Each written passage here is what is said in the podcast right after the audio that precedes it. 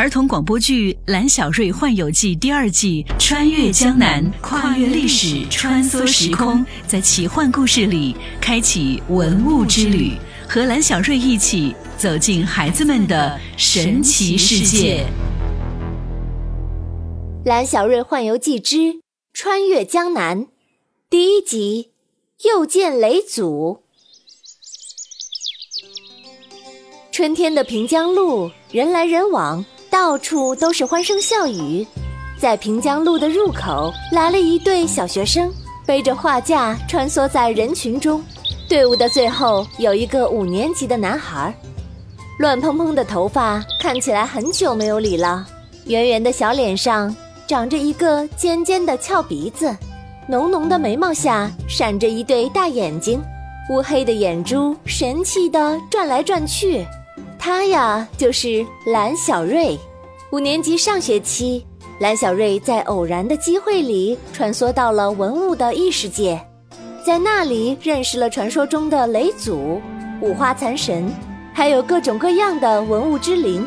当然，还有他最好的朋友，从花鸟图里飞出来的燕之灵春灵儿。为了打败大坏蛋蜃龙，春灵儿献出了宝贵的生命。虽然事情已经过去一年了，可是蓝小瑞依然非常想念春灵儿，脑子里仿佛一直在回旋着春灵儿的笑声。初次见面，我叫春灵儿，蓝小瑞，谢谢你的帮助，请继续守护异世界的文物之灵。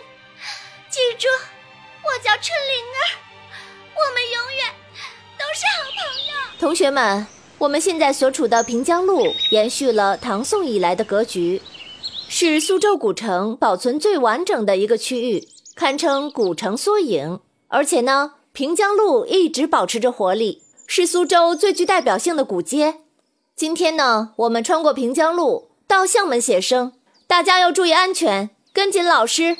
蓝小瑞、李正正，你们两个不要闲聊了，快跟上队伍。哦哦，老师。我知道了，哎，李正正，你说平江路怎么那么多人？要是春灵儿也在里面就好了。哦，春灵儿是谁啊？呃，没什么，春灵儿，呃，是我的一个朋友，但是，哎，我永远也看不见他了。哎，蓝小瑞，你怎么哭了？我，我才没有哭。卖风铃了，声音特别清脆的手工风铃。小朋友，你要来看一下吗？哇，哦，这个风铃真好看啊！哦，拉小瑞，哦，你听银铃般的笑声，说的，哦，是不是就是这个呀？哦，这个声音感觉好熟悉啊！小朋友。你仔细看这个风铃，上面有神奇的图案哦。蓝小瑞凑近风铃，风铃上面的图案五颜六色，随着风吹过，在不停的旋转，那些颜色变得越来越大，充满了整个世界。蓝小瑞惊奇地发现，周边的人都不见了，只有他一个人在彩色的世界里。哦哦，这是什么地方？哦喂，呃，有人吗？蓝小瑞，好久不见。哦，这声音怎么那么的熟悉呀？啊，你，你是哦，雷祖。在一片五彩的光芒中，雷祖的身影渐渐闪现了出来。蓝小瑞太激动了，忍不住扑上前去，给雷祖来了一个大大的拥抱。哦哦，雷祖，我想死你们了！傻孩子，又长大一岁了，怎么还像以前一样冒冒失失的？雷祖一边说，一边擦去蓝小瑞眼角激动的泪水。哦，雷祖，你怎么来了？哦，小酸泥呢？哦，还有五花残神，哦，鸭嘴狐，哦，他们都好吗？哦。好，好，好，他们都很好。哦，对了，为什么打败圣龙以后，我就不能够从奇物质进入到异世界了。哦，那是因为啊，圣龙被赶跑，异世界已经平衡，不能再轻易让凡人进入了。哦，这样啊。可是，可是我好想你们，还有春灵儿。我这次来就是要告诉你一个好消息，春灵儿并没有死。啊！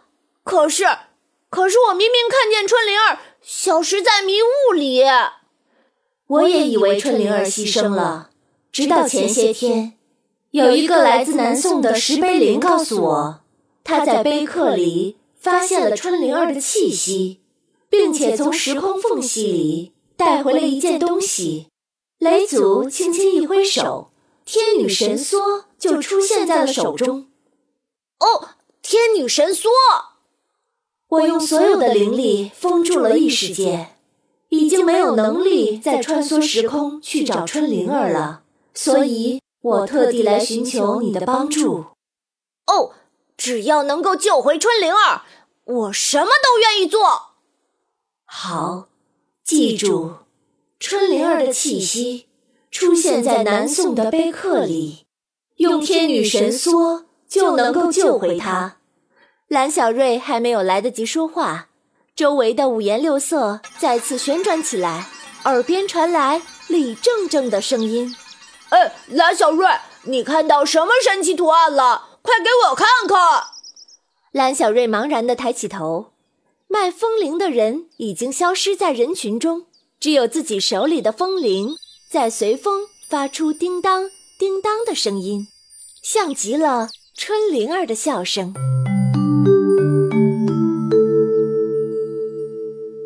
蓝小瑞的博物志。